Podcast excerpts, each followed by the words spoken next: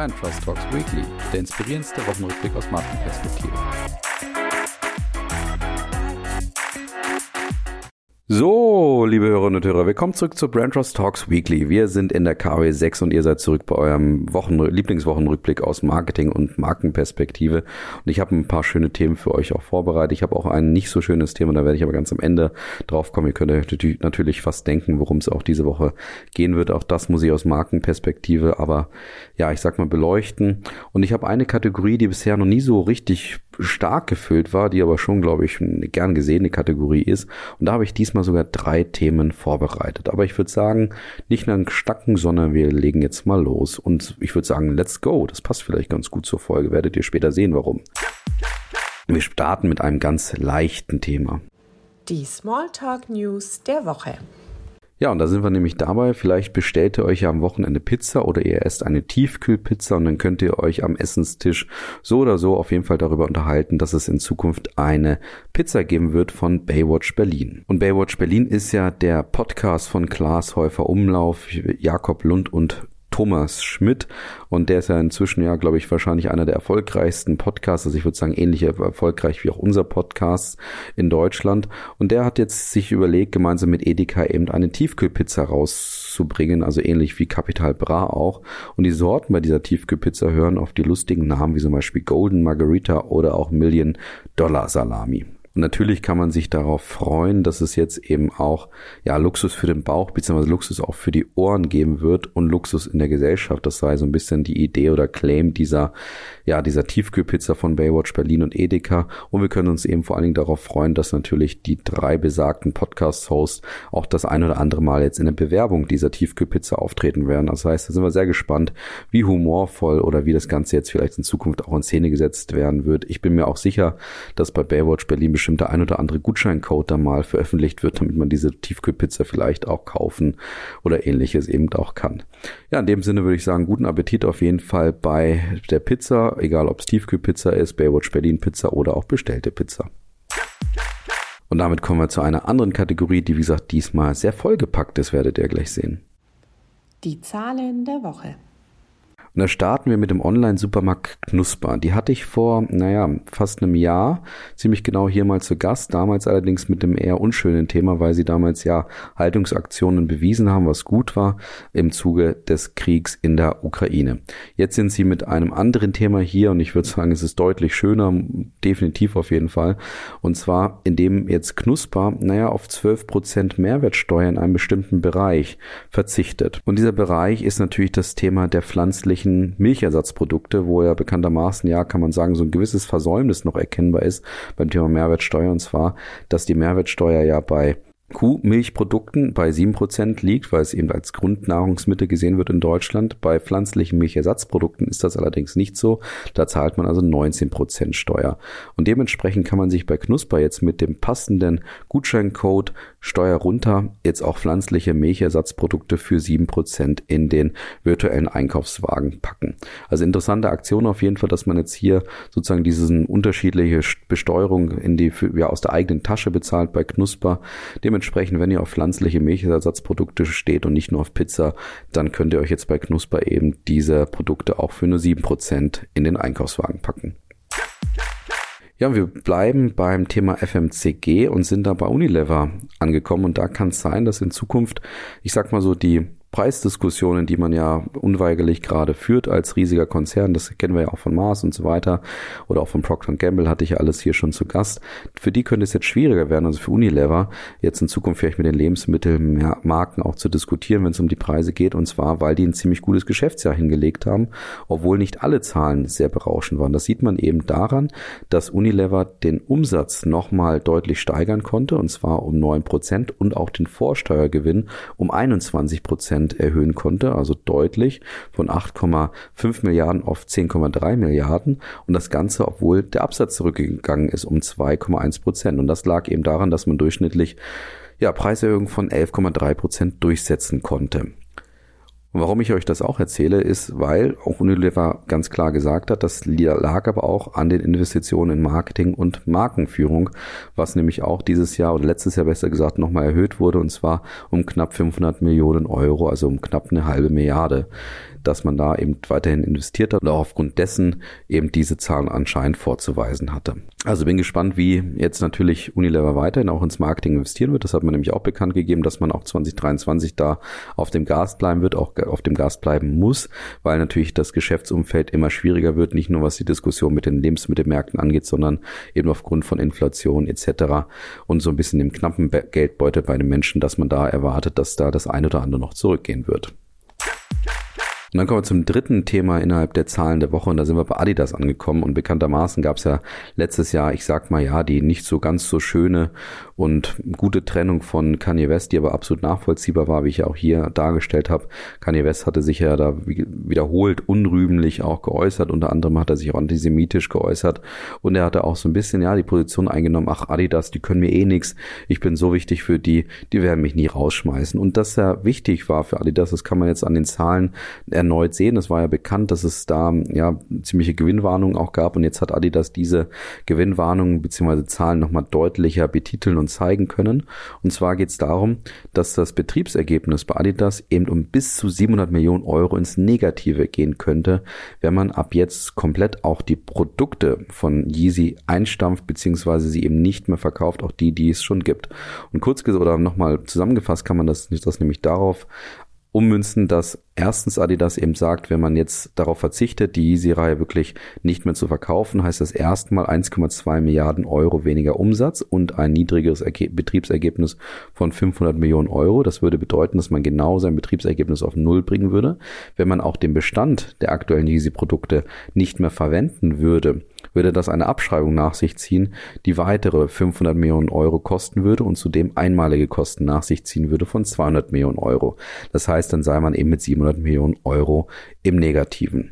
Also schwierige Situation für den neuen Adidas-Chef Björn Golden, der, ich würde sagen, fast vielleicht ein Déjà-vu hat, zehn Jahre, nachdem er ja bei Puma unter ähnlichen Voraussetzungen, die hatten kein Problem mit Kanye West, aber auf jeden Fall finanziell unter ähnlichen Voraussetzungen angetreten ist und die Marke ja saniert und wirklich diesen Turnaround hingelegt hat, hat er jetzt ja fast eine ähnliche Situation bei Adidas auch. Er ist aber guter Dinge, ist aber in der Kommunikation auch wieder mal sehr gut, indem er ganz klar sagt, 2023 wird ein Übergangsjahr.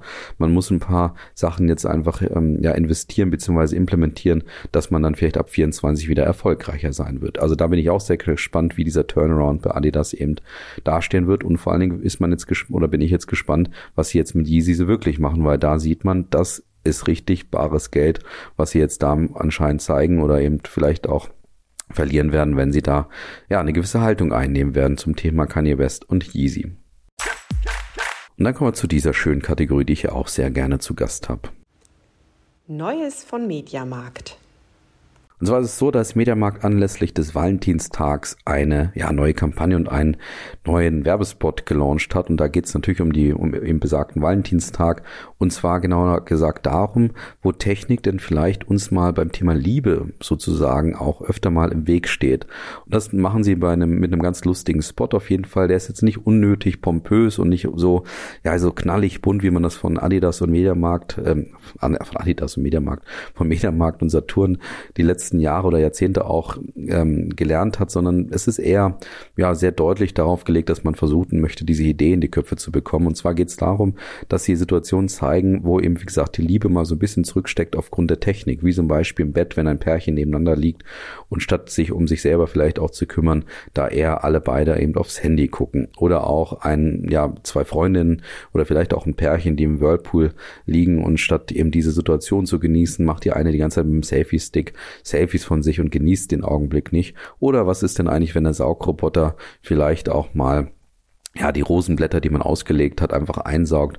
Oder was ist denn, wenn man vielleicht kurz vor einem sehr romantischen Moment liegt und dann versucht, das Licht in dem Zimmer mit seinem Handy dann auch zu steuern und dabei so das ganze Licht verrückt spielt? Das können alles Situationen sein, wo Technik sozusagen, ja, der Liebe dann mal auch im Weg steht. Und das ist der Start einer gesamten Kampagne, die man das ganze Jahr auch fahren möchte. Und zwar geht es um das Thema Achtsamkeit beim Thema Achtsamkeit war ich dann erstmal ein bisschen skeptisch, habe gedacht, um Gottes Willen, wie bedeutungsschwer willst du eine Kampagne sozusagen und eine Tonalität vielleicht auch machen, weil Achtsamkeit natürlich inzwischen auch ein sehr großes Wort ist, aber ich fand es dann ganz gut, wie sie es insgesamt auch dargestellt haben. Ja, Achtsamkeit ist ein großes Wort, aber sie haben es aus unterschiedlichen Perspektiven beleuchtet bei Mediamarkt Saturn, indem sie nämlich dieses Thema auf unterschiedliche Art und Weise das ganze Jahr eben spielen wollen wie zum Beispiel zum Frühlingsanfang, dass es eher um Fitnessgeräte oder auch sportliche Smartphones auch geht oder dass man vielleicht auch das Thema Nachhaltigkeit mit Achtsamkeit auch in Verbindung bringen möchte. Das heißt, wie kann man denn durch den Kauf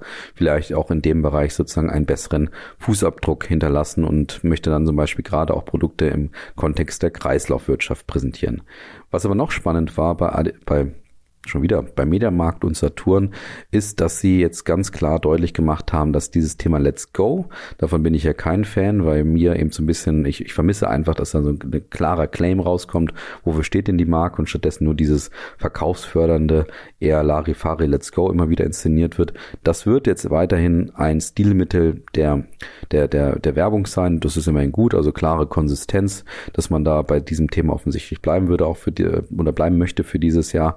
Aber dieses Let's Go wird eben insofern inszeniert, dass man jetzt auch deutlich wieder stärker auf das Brand Marketing setzen möchte und weg möchte vom Performance Marketing, was bei Mediamarkt Saturn fast so eine Krisenhaftigkeit hatte, weil man auf dieses Thema eben in der Krise setzen musste und anderem auch dabei setzen musste, dass man ja den Onlinehandel gerade bei den beiden Marken stark forciert hat die letzten Jahre und dementsprechend dann sehr stark auf Thema, aufs Thema Performance Marketing gesetzt hat. Und der Marketingleiter Michael Schuld hatte dazu noch eben bekannt ge gegeben, dass man ja beim Performance Marketing immer so ein bisschen riskiere, auch für Kundenkontakte zu zahlen, die unter Umständen ein fragliches Produkt auch schon längst gekauft haben und dementsprechend das Ganze gar nicht so effizient wäre und dementsprechend klassische Brandwerbung oder Markenwerbung jetzt eben eher wieder das Mittel ist, was man wählen wird und dabei übrigens ja budgettechnisch gar keinen Unterschied sieht. Das heißt also genau das, was man beim Performance Marketing einspart und dafür lieber ins Brand Marketing investieren möchte. Dann sagt er noch ganz interessant zum Thema Markenführung auch, dass diese, ja, sag ich mal, Kommunikationswende einfach die Idee hat, dass man eher im Upper Funnel wieder reinkommt. Das heißt, man möchte wirklich Mediamarkt und Saturn wieder ganz klar in die Köpfe der Leute auch im Unbewussten etablieren. Das heißt, bevor die überhaupt eine Kaufentscheidung getroffen haben oder sich vielleicht gerade damit auseinandersetzen, da soll man schon an Mediamarkt und Saturn auch denken. Und dazu sagt er noch den schönen Satz, eine starke Marke liefert letztendlich auch eine starke Basis für unser Marketplace und unser Retail-Media-Geschäft und dementsprechend möchten sie, wie gesagt, die Marken wieder stärker aufbauen, als nur auf das Thema Performance-Marketing setzen. Ja, und dann kommen wir noch zu diesem Thema. Die Marketing-Themen der Woche. Oder sind wir diese Woche gar nicht so stark besetzt? Ich starte aber mit Warsteiner, die nämlich ebenfalls ja so eine neue Markentonalität ins Leben gerufen haben. Und das interessanterweise anlässlich des Super Bowls, der am Sonntag ist. Ich hoffe, dass ich euch nächste Woche auch ein paar Fundstücke vom Super Bowl dann auch präsentieren werde. Da habe ich mich noch nicht so sehr damit befasst. Aber jetzt startet eben Warsteiner, wie gesagt, als deutsche Marke interessanterweise mit dem Super Bowl in eine neue Markenwelt. Und diese Markenwelt wird untermalt auch von einem neuen Claim und der lautet gebraut für deine Momente und damit möchte Warsteiner Lebensfreude und Spaß an Entdeckungen ja so ein bisschen vermitteln und so ein bisschen in die Welt bringen. Das klingt für mich auch erstmal ziemlich bedeutungsschwer und vielleicht auch zu bedeutungsschwer im ersten Moment dafür, dass man eben ein TV-Bier ist.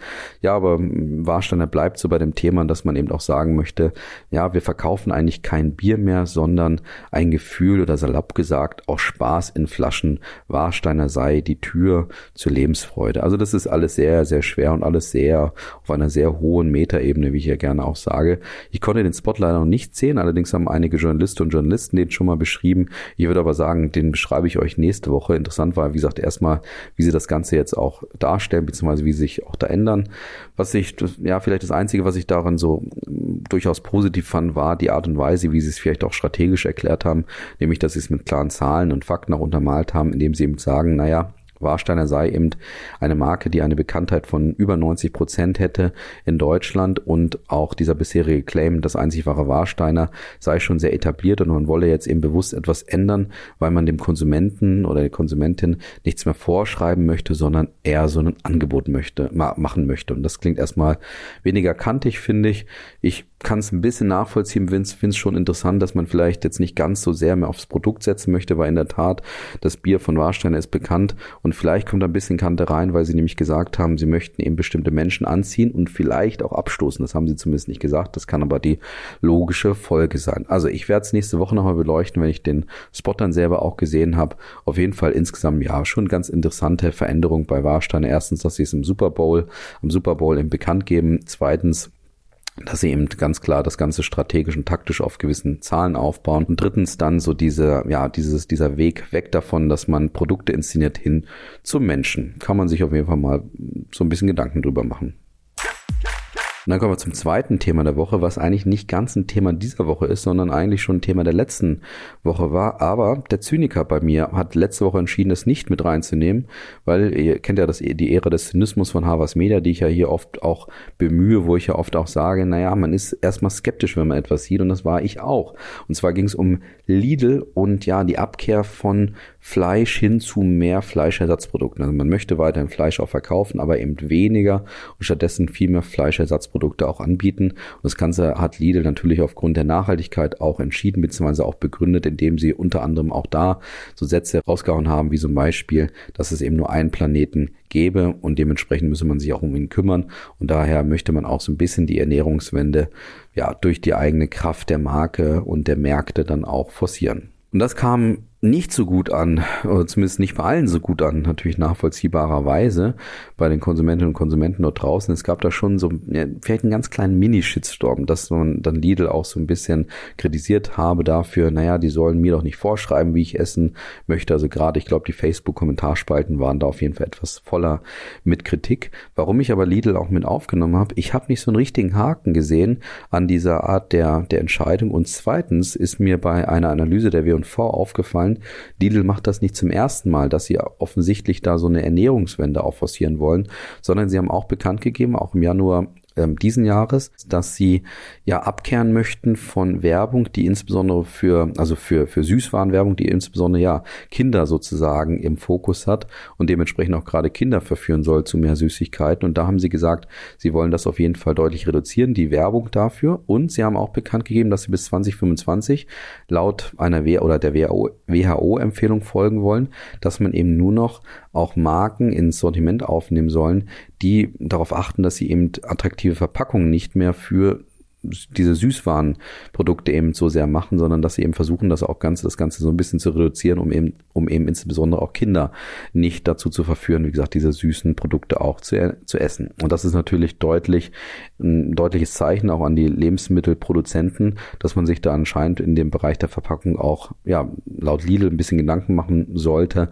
oder auch der WHO, dass man das eben nicht ganz so stark anpreisen würde. Also da geht man schon sehr stark rein und zeigt einfach eine deutliche Haltung.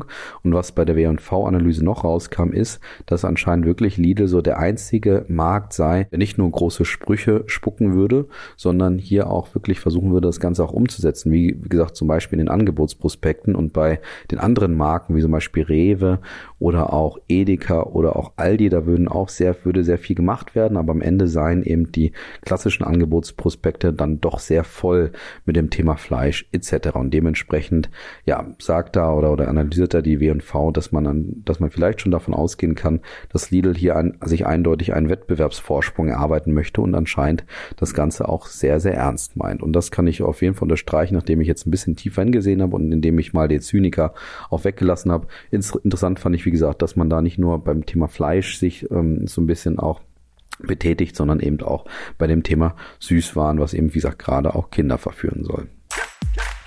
Ja, und damit kommen wir fast schon zum Abschluss dieser Folge. Das Fundstück der Woche. Beim Fundstück habe ich diese Woche ein Fundstück dabei und ja, das ist so eine, auch eine Haltungsaktion, kann man schon wirklich sagen. Und zwar geht es unter anderem, naja, um die Silvesterausschreitungen in Berlin, die ja bekannt sind, aber die vielleicht auch dann begleitet wurden von nicht ganz so passenden Aussagen von einigen Politikerinnen und Politikern. Unter anderem wurde ja da ja ein erschreckendes Problem an rohen, gewaltbereiten Integrationsverweigern gesehen von einem CDU-Politiker und ja, Friedrich Merz hat sich ja bei Markus Lanz auch nicht so wirklich mit Ruhm bekleckert, als er dann von kleinen Paschas gesprochen hat, habt ihr euch vielleicht, habt ihr vielleicht auch mitbekommen. Und jetzt hat der finnische Lieferdienst Volt, der vielleicht dem einen oder anderen bekannt ist, ja, sozusagen reagiert und hat das Ganze nochmal eingeordnet aus ihrer Sicht und da, wie gesagt, Haltung gezeigt, mit der sie durchaus angeeckt haben und auch für einen kleinen Shitstorm gesorgt haben, indem sie nämlich in Berlin ja so Plakatwände hochgezogen haben, wo dann zum Beispiel drauf stand, ohne Vielfalt gäb's hier nur Kartoffeln, du bestellst, Volt liefert. Und das Ganze läuft so ein bisschen unter der Idee, die sie so genannt haben, von Shawarma bis Spätzle. Und das soll eben die Vielfalt des kulinarischen Angebots in insbesondere Berlin auch gerade auch würdigen, sei aber insgesamt Teil einer bundesweiten Kampagne, die in insgesamt 20 deutschen Großstädten produziert werden würde und ja, letztendlich dann natürlich Volt auch so ein bisschen bekannter machen möchte. Und sie haben da auch ganz eindeutig gesagt, dass das nicht jedem jetzt im wahrsten Sinne des Wortes Geschmack, geschmeckt hätte, indem man nämlich jetzt äh, auch aufzeigt, dass das Ganze zu einem Shitstorm geführt hat, aber man ist da auch bereit, das auch mitzunehmen, indem man eben zum Beispiel so Sachen sagt, wie Haltung zeigen kann Kundinnen kosten, keine Haltung zu zeigen kann noch viel mehr kosten sozusagen. Und die Kreativagentur Dojo, die hat das Ganze auch nochmal eingeordnet, die das eben gemeinsam mit Volt dann auch produziert hat, indem sie eben sagen, die Vorkommnisse der Neuköllner Silvesternacht haben den gesellschaftlichen Diskurs überkochen lassen und für uns eben ein Anlass, ein versöhnliches Zeichen für Vielfalt und mehr Miteinander zu setzen, das vielleicht nicht jedem schmeckt, aber alle erreicht. Ja, also auf jeden Fall interessante ja interessante Kampagne von, von Volt, wo sie so ein bisschen auch zeigen, okay, was vielleicht auch ihre Rolle sein kann als jemand, der eben mehrere Restaurants und mehrere Geschmäcker sozusagen auch miteinander verbindet und auch interessant, dass sie es offensichtlich auch aushalten wollen. Und damit kommen wir zu einer Abschlusskategorie, die diese Woche nicht ganz so schön ist. Die Gewinner der Woche. Ja, die Gewinner sind ja normalerweise immer etwas, wo man feiern möchte. Ich möchte aber nicht so richtig feiern bei dem Thema, weil es mich auch, muss ich sagen, schon sehr belastet und da geht es euch wahrscheinlich ähnlich. Also das Erdbeben in, in der Türkei und in Syrien hat natürlich schreckliche Bilder produziert, die ich auch, ähm, also habe echt Probleme, die zu sehen am Ende des Tages, muss ich sagen. Aber was man herausheben möchte oder sollte, oder ich besser gesagt möchte, ist, was die Te Telekommunikationsanbieter aus Deutschland nämlich gemacht haben. Das, das ist etwas, was sie schon öfter gemacht haben, wenn Beispiel auch während der Flutkatastrophe in Deutschland.